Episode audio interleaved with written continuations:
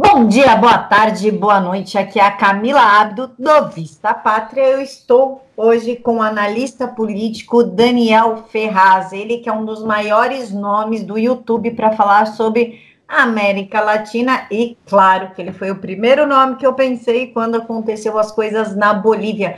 Daniel, muito obrigada por aceitar falar comigo essa hora.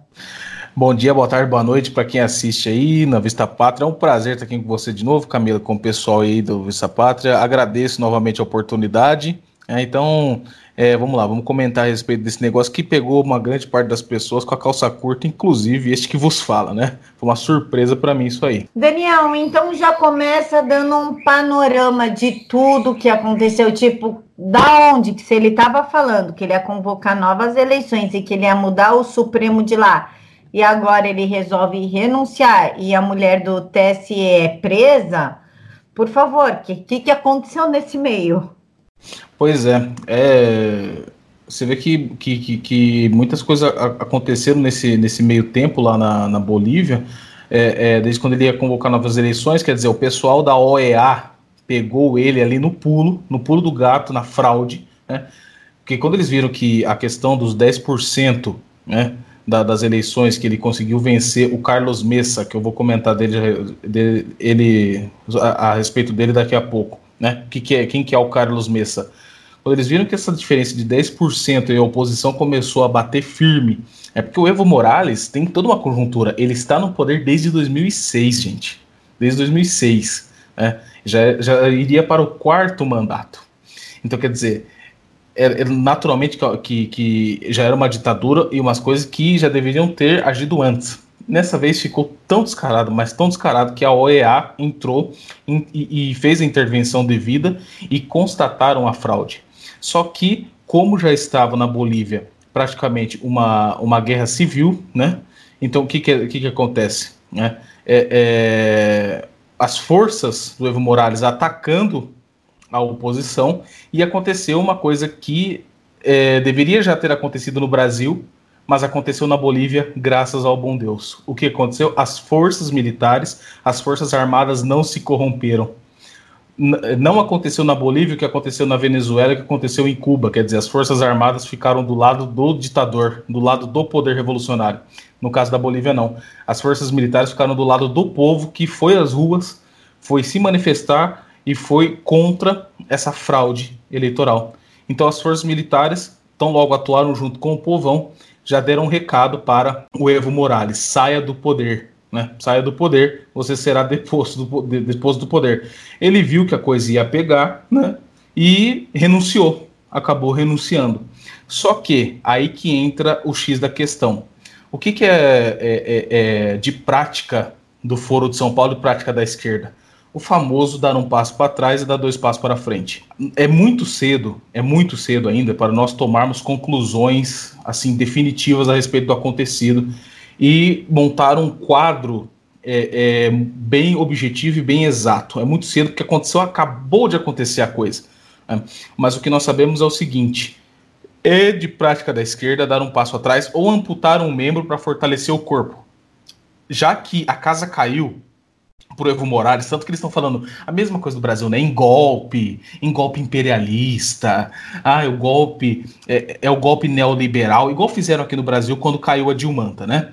Então, quando estão acusando de golpe, é porque eles foram pegos no pulo do gato, né? A OEA pegou e agora o que, que eles precisam fazer? Eles precisam amputar um membro para fortalecer o corpo. O esquerdista faz isso.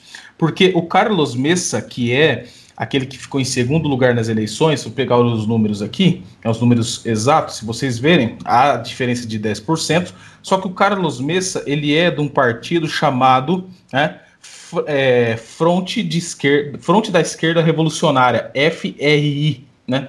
Frente Revolucionária de Esquerda, Revolutionary Left Front, né? Que é a, a, o partido do Carlos Messa. Quer dizer, é um esquerdista também. E o outro candidato que estava é, concorrendo com Evo Morales era um candidato liberal, do Partido Liberal, ou seja, um candidato que poderia entrar no poder e servir, como nós vimos na América Latina, na Argentina e no Chile, como um presidente que depois vai arrumar a, a, casa, a economia, a burocracia, para que depois a esquerda vá lá e tome o poder novamente, como está acontecendo. Aconteceu na Argentina e vocês podem esperar que talvez aconteça no Chile. Então, o caso da Bolívia agora é o seguinte: o, o Evo Morales ele tentou fugir da Bolívia, ele tentou, é, é, através do espaço aéreo, ir para a Argentina. Pelo que eu tenho de informações, foi negado isso aí, tá? O Maurício Macri não permitiu. O, o, o Evo Morales também tentou o Brasil, é evidente que não seria permitido por causa do Jair Bolsonaro, né? E, e ao, ao, que parece, ele tentou o México também. Não sei, o México eu não tenho certeza. Mas o, o fato é que ele não conseguiu sair da Bolívia ainda. Ele está lá. É. E segundo o que estão comentando no Twitter, o, o, o pessoal é, é, boliviano, que eu vi aqui alguns tweets, é, a polícia e as Forças Armadas estão procurando nesse exato momento já o, o, o esconderijo aí, o paradeiro do, do, Evo Morales. Ele tem tudo para ser preso, né, pelo que eu estou vendo nos comentários aqui. Tem tudo para ser preso, estão procurando ele por causa dessa fraude. Então, o que, que isso significa? Significa talvez que ele recebeu ordens maiores para é, é, sair do poder. Tão logo as Forças Armadas deram a, a, a deixa, né? Falaram para ele saia do poder. Talvez ele tenha recebido ordens para tanto para sair do poder para que eles possam remanejar a estratégia. Como também pode ser que realmente foi um erro que eles cometeram, foi uma coisa que deu errado, porque eles logicamente que eles podem errar e agora a esquerda tomou um golpe, né? um golpe que eu digo no sentido de que eles erraram, né? E eles tomaram um golpe certeiro do povo que está nas ruas, em conjunto com essencial, essencial isto, as forças militares que ficaram do lado do povo, em vez de ficar batendo continência para comunista, como aconteceu aqui no Brasil, né, senhor Aldo Rebelo? É, um comunista batendo continência, é, um comunista é, infiltrado nas Forças Armadas, e as Forças Armadas sempre priorizando aquele negócio burocrático, aquele negócio bonito de ficar ao lado né, dos comunistas. Isso não aconteceu, graças a Deus, na Bolívia. Então nós temos esse quadro. Né? Primeiro quadro que eu vejo é que temos que tomar cuidado na Bolívia nessas análises, porque os outros candidatos não representam uma real oposição, mas sim um é esquerdista e o outro é liberal, e vocês sabem que liberal é vaselina de comunista. E o outro quadro é que realmente o Foro de São Paulo pode ter cometido um erro nisso aí, mas que eles vão tentar sim remanejar, porque o que eles fizeram na Bolívia durante todos esses anos foi um aparelhamento muito, muito forte. Né?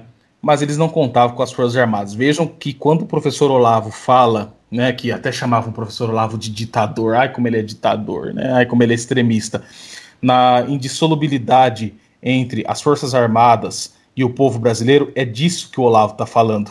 Porque se nós tivéssemos as Forças Armadas ao nosso lado aqui no Brasil, vocês tenham certeza que o, o, o STF não estaria fazendo o que está fazendo e a, a, agora, como aconteceu, a, a, responsável né, pela, pela, pelo Supremo Tribunal Eleitoral, né, a, Maria Eugênia é, Choque, que foi presa.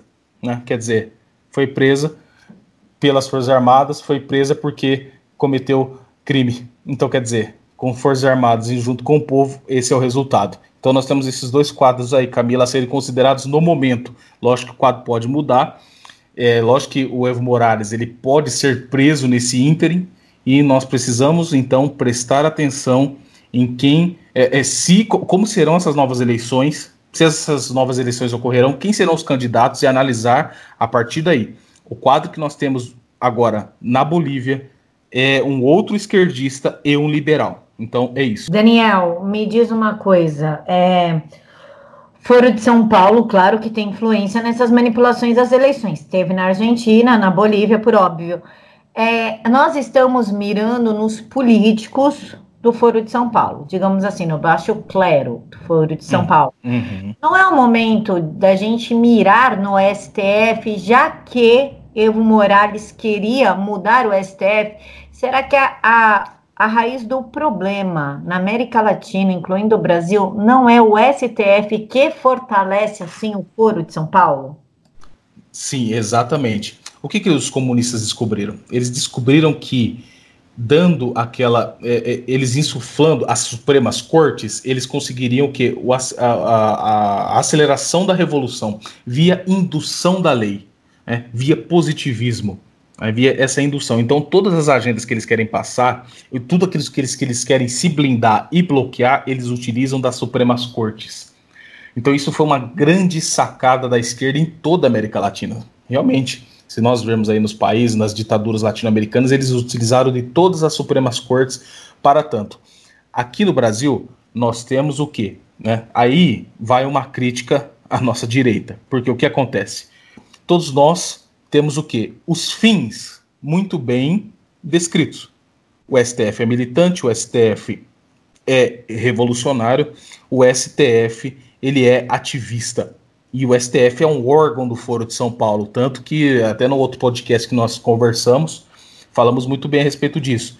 Só vermos as indicações do STF, a, a maior parte feita por PSDB e pelo PT, ora pelo Lula, ora pela Dilma. Todos eles entraram lá já com esses ideais de ajudar na revolução, tanto aqui no Brasil como em toda a, a América Latina. Então, a direita tem os fins bem delineados. Né? Esse, todas essas características. O que, que nós precisamos fazer? Nós precisamos bloquear o STF, nós precisamos dar um jeito de é, realmente parar com esse negócio, parar com esse ativismo e lutar contra esse STF revolucionário. Aí apareceram diversos dispositivos para tanto. A nossa discussão, tanto que aconteceu esse racha todo aí, que eu não vou entrar no mérito, só que eu quero encaixar bem esse assunto no, no, no que nós estamos falando agora. CPI da Lava Toga, que é inviável, inviável, porque a CPI da Lava Toga ia acabar como tá a CPMI da, das fake news, tanto que agora tá rolando um vídeo do Sr. Kim Kataguiri, né, falando quem bem ele convocaria para a CPI da Lava Toga e não. E assim, é uma ilusão pensar que iriam colocar o Gilmar Mendes para depor na CPMI, CPI da Lava Toga. Gilmar Mendes deu uma entrevista para o UOL falando: olha, tá bom, coloque a CPI da Lava Toga aí, é inconstitucional, a gente vai engavetar. Ele falou isso aí. Quer dizer, eles iam derrubar a CPI da Lava Toga. O impeachment é um instrumento mais efetivo, porque você escolhe um, tar um, um target e vai pega tudo a respeito desse cara e tenta derrubá-lo. Há o problema da burocracia, há o problema da, da, do recolhimento de assinaturas para tanto, haverá manifestações, já, já, já houveram algumas, só que nessas manifestações é o seguinte: eu entendo a revolta do povo brasileiro, claro que eu entendo. Né? As manifestações elas são muito necessárias, só que há de tomar cuidado porque existem infiltrados liberais que estão angariando é, ganho político para tanto nessas manifestações que tiveram a favor, é, a favor do outro dispositivo, que é a PEC 410, nós vimos lá membros do Novo e membros do MBL tentando angariar ganhos políticos nisso aí. Só ver as fotos das manifestações que eles estão lá no meio e outro. Eles convocaram isso. E terão manifestações agora para o impeachment. O impeachment é um, um dispositivo mais concreto que a CPI da Lava Toga, tá? E a PEC 410, é uma observação, ela não desfaz, né, o que fez o Supremo Tribunal Federal. Ela vai fazer o quê? Ela vai, se ela for válida, para os próximos crimes. O que o STF já fez, ela não vai mexer, vai ficar do jeito que tá. Então a soltura do Lula, que já deveria estar preso só pelas declarações que ele deu, isso aí é uma ameaça à segurança nacional. Esse cara tá implantando terrorismo, ele tá falando para fazer terrorismo, né? E então, nós temos esses dispositivos. Só que há o problema burocrático no Brasil que nós já conversamos. O impeachment, eu creio mais que o impeachment é um, um dispositivo mais efetivo. A Bia Kiss estava lutando para a revogação da PEC da Bengala, só que ela falou que estava indo muito bem, que não sei o que, depois morreu o assunto. Não fala-se mais na revogação da PEC da Bengala. Então o que nós temos agora é são as manifestações pelo impeachment né, do Gilmar Mendes. Então, vamos bater nisso aí, vamos tentar é, é, o impeachment do Gilmar Mendes, porque todas as, a, as medidas burocráticas elas são complicadas, porque o problema é muito maior que a burocracia do Estado. É muito maior que isso aí. Porque, como falamos na última vez, toda vez que nós precisamos derrubar esses caras, nós precisamos das mesmas burocracias que eles criaram. Então é uma complicação tremenda. E, naturalmente, que né? O que Lula está dizendo, o que José Dirceu estão dizendo, já serviria de novo para colocá-los na cadeia. Isso é ameaça à segurança nacional. O que o Lula está falando é ameaça à segurança nacional. O Lula está saindo por aí falando que eles deviam fazer o que estava fazendo no Chile. O que, que eles estão fazendo no Chile? Viram recentemente o ataque à, à Igreja Católica? O que eles, o que eles estavam fazendo? O que, que aqueles bandidos estavam fazendo? Hã? Que aqueles caras estavam fazendo com, a, com, a, com o, as imagens de Nossa Senhora, com as imagens de, de, de, Jesus Cristo, queimando tudo, quebrando tudo, pichando na parede que quem reina é Satanás. Isso é o comunismo, essa é a substância do ódio do comunismo. Então, se Lula quer fazer o que fizeram no Chile, então vamos mostrar o que estão fazendo no Chile. É isso que Bolsonaro deveria estar mostrando em horário nobre da TV, denunciando o Foro de São Paulo. Isso que ele deveria estar fazendo. Então, Camila, é, a luta contra o STF é essencial, só que ela vai além dos dispositivos burocráticos. Nós precisamos, sim, da luta cultural. Nós precisamos mostrar às pessoas, ao grande povão, já que o Lula está falando que, deve, que deveriam fazer igual ao Chile, que o STF fala que é o STF mais ativo do mundo, que não sei o que, que é um, é um dos que mais atua, então isso deveria ser mostrado. Isso deveria ser mostrado. Nós precisamos usar os nossos dispositivos culturais para mostrar o que esses caras estão fazendo. Essa, esse negócio da segunda instância, isso foi um dos maiores absurdos. Porque se, se eles abolem a segunda instância, todos os processos vão parar no, no, no STF. Isso é impossível. Então, quer dizer, eles são semideuses. Isso, isso a gente não pode é, é, conceber um negócio desse. Esse negócio é, é, assim, é inaplicável. Não tem nem como você aplicar esse negócio sem a segunda instância. Mas eles fazem isso porque eles brincam de semideuses. Então, quer dizer, se nós tivéssemos o que aconteceu na Bolívia, Camila, a questão da, da, das forças militares, das forças armadas em conjunto com o povo, fazendo, eles apoiando o povo nas manifestações populares, deixando a, a, a, burocracia do cargo né, de lado e apoiando os anseios do povão, nós não teríamos mais esse STF aí. Já teriam sido tirados de lá pontapés, que é o essencial. Mas já que nós não podemos fazê-lo, né, por uma questão aqui de que nós não temos esses meios, né, então nós temos que atuar sempre no meio burocrático e esse meio burocrático é complicado.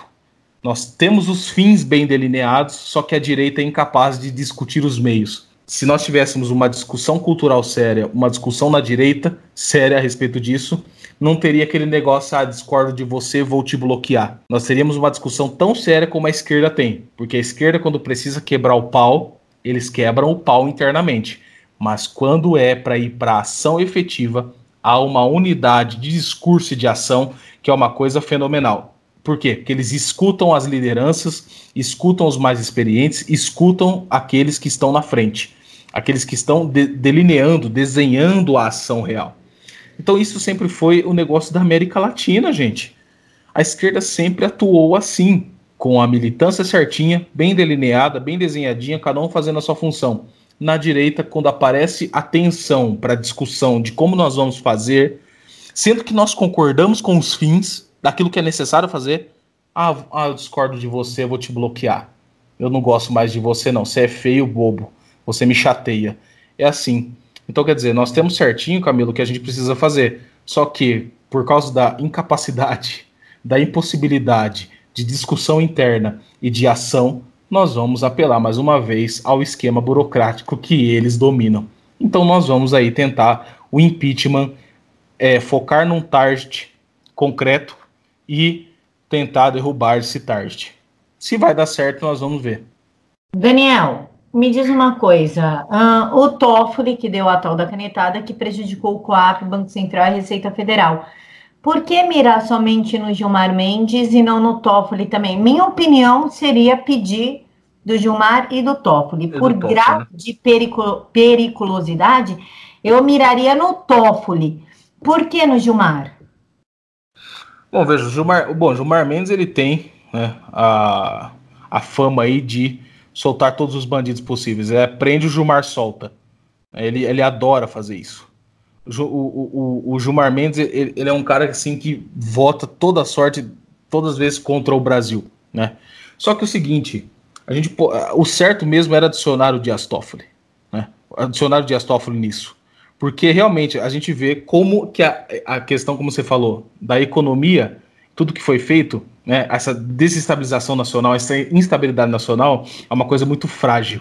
Você vê que como muda de um dia para outro. Quando ele deu essa canetada da segunda instância, você vê a bolsa caiu 1,79%.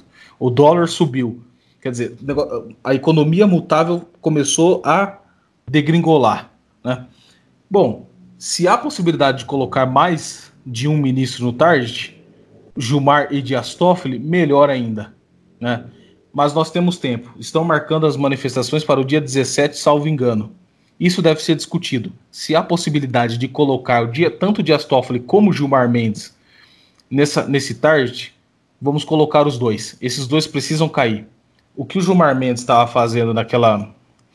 É, é, na votação da segunda instância é uma coisa assim nojenta. O Dias Toffoli, então, o voto do Dias Toffoli não foi um voto jurídico, foi um voto emocional, foi um voto subjetivista. Ele falou ali o que ele queria fazer. Parece que nem ele mesmo que montou o voto dele. Parece que colocou lá, sei lá, o estagiário para digitar qualquer besteira lá, ele falou, deu a canetada e acabou. E colocou toda e criou essa instabilidade nacional. Nesse momento, se nós tivéssemos de novo as Forças Armadas ao nosso lado, se nós tivéssemos meios de fazer as coisas, esses, ele já não estava mais lá. Não é possível a gente aceitar isso aí. Então, se tiver a possibilidade de discussão, né, entre nós aqui de colocar mais um no target, isso deve ser feito. É, esse STF precisa ser parado de alguma maneira. Eles não podem continuar fazendo o que eles estão fazendo, porque é através das Supremas Cortes que esses caras se, vão se perpetuando no poder e vão derrubando toda oposição. Né? E pior, e pior, né? imagine aí se um liberal me entra no, no, no poder, gente. Esse cara vai abrir o caminho para os comunistas que é o que está em possibilidade na Bolívia, que é o que está acontecendo na Argentina, que está acontecendo no Chile. É, então, quer dizer, a queda do, do, do Evo Morales é, é, e também a prisão da, da Maria Eugênia no, no, no, na Bolívia só foi possível por causa dessa união. Isso aqui é um exemplo para nós. Por mais que lá entre um outro esquerdista ou um liberal, mesmo assim eles mostraram o que nós precisamos fazer então, nós precisamos viabilizar esses acessos, esses meios, e discutir se há possibilidade, Camila, então, de colocarmos dois ministros no target, né? dessa, dessa medida burocrática, dessa medida que a gente pode utilizar, que necessita-se sim do, do, do, recolhimento de assinaturas do Congresso.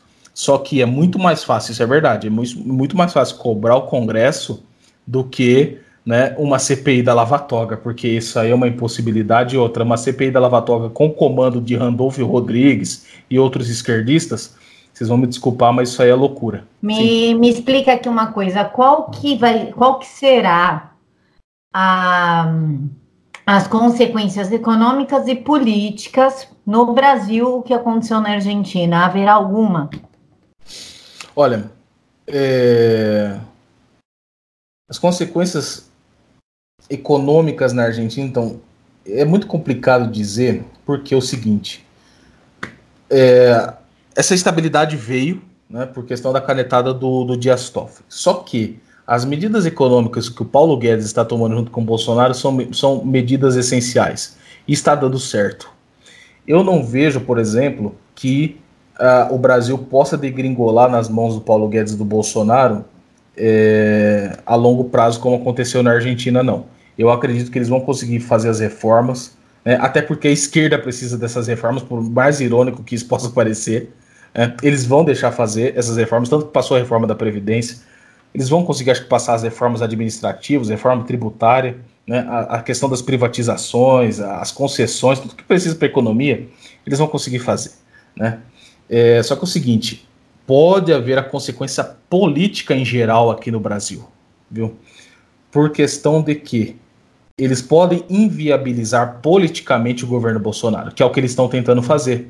É aquela tal coisa que o meu amigo Snake do canal Comuna Killers falou muito bem. Né? Ele falou o seguinte: olha, se o Bolsonaro fala alguma coisa contra o STF, eles podem pedir o impeachment dele. Se ele não fala nada, ele pode cair por omissão.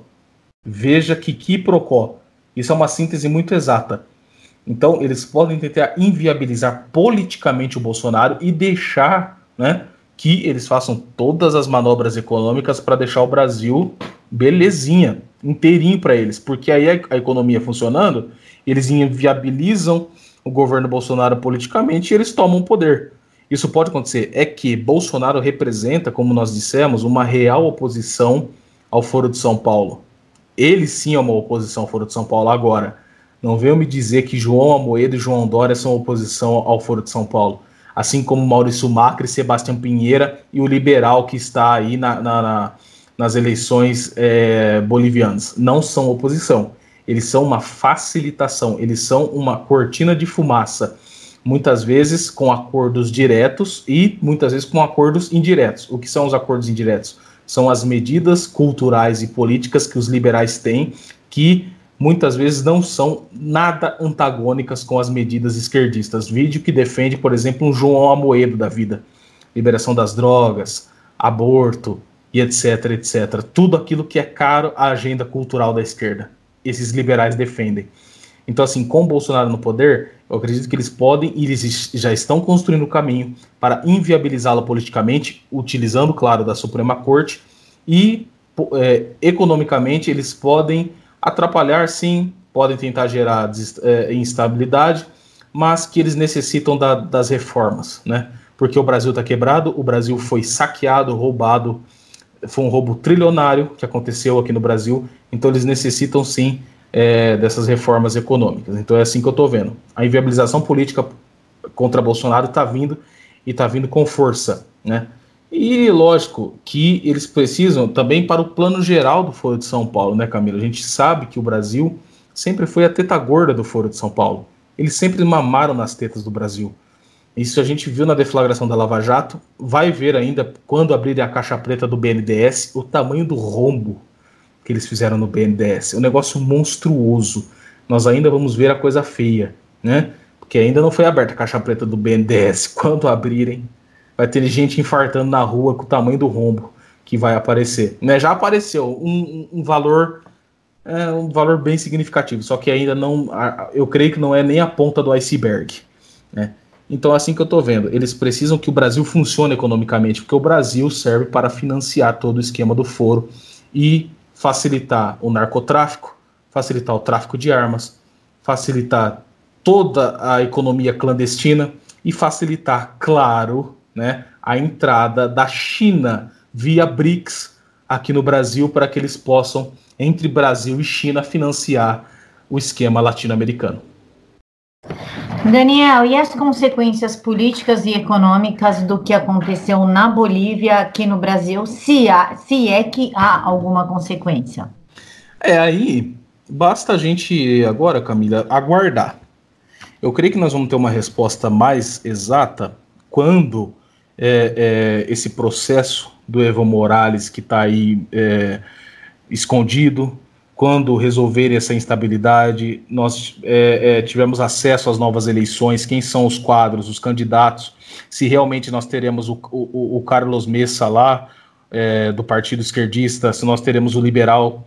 Se o liberal vencer, pode ser que se liberal aproxime-se de Bolsonaro, aproxime-se do Peru, né, aproxime-se do Equador, e aproxime-se até mesmo do ProSul, né, que foi o grupo que foi montado, o grupo multipolar que foi montado para dar uma resposta ao Foro de São Paulo. E é claro que se for o liberal, pode ser que as coisas na Bolívia melhorem economicamente. Só que politicamente, aí é do trabalho cultural. O quanto que a Bolívia não foi prejudicada culturalmente, politicamente. Né? Que aí sim, nesse caso, as instituições estão quebradas como aconteceu no Brasil. Né? Só que na Bolívia é muito pior. O Evo Morales está quanto tempo no poder? Nós falamos no começo, ele está desde 2006. Então o trabalho, a limpeza na Bolívia vai ser muito grande. Mas será efetiva se o povo estiver sempre atuante e com as forças armadas do jeito que eles fizeram. Isso aí foi um grande exemplo. Então, assim, como é do interesse do Foro de São Paulo, muitas vezes eles podem até deixar o liberal vencer. Aquela tal coisa, é dar um passo para trás para dar dois passos para frente. É, tudo pode acontecer nesse sentido. Eleger um liberal também é vantajoso para eles.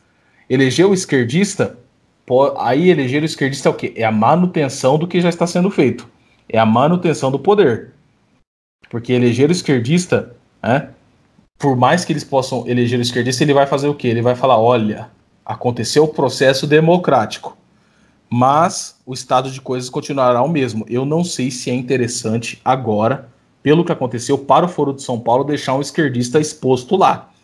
É, eu creio que seja mais interessante para eles, não sei, estou conjecturando aqui, deixar um liberal ganhar agora e depois eles voltarem com o candidato direto deles. Não sei, eu tenho que esperar. Agora aqui é esperar para ver o que vai acontecer nos próximos dias. Talvez amanhã as coisas se esclareçam mais e, e nós tenhamos um quadro melhor para analisar e aí ver quem são os candidatos reais, ver a quem eles servem, as ligações, os partidos. O que nós temos agora, repetindo, é o Carlos Messa e o cara do Partido Liberal. Se for esses dois que estarão na disputa, aí sim nós já temos aí uma conjectura tremenda a ser feita, mas não em prol, lamento, do, do, do, do povão, mas em prol do projeto de poder. É, qual que é a probabilidade da agora a Venezuela se inspirar e tomar a mesma atitude e finalmente, abre aspas, aí acabar com a esquerda no poder da América Latina? Veja, a Venezuela é um caso muito complicado, porque infelizmente na Venezuela o poder militar não fez a mesma coisa que na Bolívia. Na Venezuela, o poder militar ficou ao lado dos revolucionários e, recentemente, quem armou o, o Nicolás Maduro para montar a resistência comunista? O Putin. Enviou armamento pesado para o Nicolás Maduro, né, para armar as milícias comunistas. É, eles conseguiram corromper essas forças armadas e separá-las do povo. O povão está desarmado, tanto que o Juan Guaidó, um esquerdista, né, que cabe o parênteses, o Juan Guaidó é um esquerdista, né, que iria fazer essa manutenção, quer dizer, dar um ar de democracia, talvez com influência de Jorge Soros, não sei, né? mas que ele iria dar esse ar de democracia, de normalidade, ele iria. Só que lá as Forças Armadas não ficaram ao lado do povão. Isso é uma grande coisa que dificulta a queda do, do Nicolás Maduro. E ele esteve recentemente, depois do Putin tê-lo armado, né, com armamento pesado, né, a K-47, o melhor do armamento russo, ele esteve na Rússia recentemente também para creio que negociar mais algumas coisas com eles lá, né, com a liderança comunista na Rússia. Então lá a situação é mais difícil por causa disso. Se lá o povão pudesse contar com os militares que fossem junto com eles, né, igual nós tivemos o grande herói o Oscar Pérez, né? É, é, o Oscar Pérez foi um grande exemplo disso, mas infelizmente é, é não deu, né? É, infelizmente não deu para ele apenas precis, necessitava então de uma força militar em conjunto com o povo, uma força militar armada, que chegasse no Nicolás Maduro e falar: meu amigo, saia daí agora, que nós estamos indo aí te pegar, igual o Evo Morales. Aí sim. Então essa é a grande diferença, Camilo. É a grande diferença. É um povo que não pode contar com as suas forças armadas e que está devidamente desarmado. E aí que a gente tem que falar para esses vagabundos da Rede Globo, para esses atores aí milionários que andam com seguranças armados, né? Essa maravilha do desarmamento civil, né? Deu certo o desarmamento civil, né? Deu certo sim, para a turminha comunista. É o que já dizia o Mao Tse Tung, né? As armas devem estar no poderio do partido, não da população. Mao Tse Tung já tinha ensinado isso para os comunistas, e aprenderam muito bem. Né? E aí as forças armadas corrompidas, aí não dá certo. Então essa é a grande diferença. Daniel, você, muito obrigada por ter respondido tudo. Você quer fazer as suas considerações finais?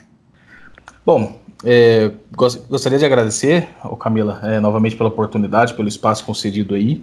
Né? É, deixo como considerações aí para o pessoal. Vamos aguardar, né? Agora os próximos episódios dessa dessa nova coisa aí que está acontecendo na América Latina. A América Latina ainda vai nos dar aí muitos episódios porque o Foro de São Paulo veio para ficar. Eles não vieram para largar o osso. Esqueçam esse negócio de rodízio democrático com eles. Isso não existe. Né? Isso não existe para o Foro de São Paulo. Eles têm toda uma estratégia firmada. Como nós falamos aqui, as Supremas Cortes é o, são o X da questão, né? É, é, é, são as meninas dos olhos do Foro de São Paulo, são as, são as Supremas Cortes.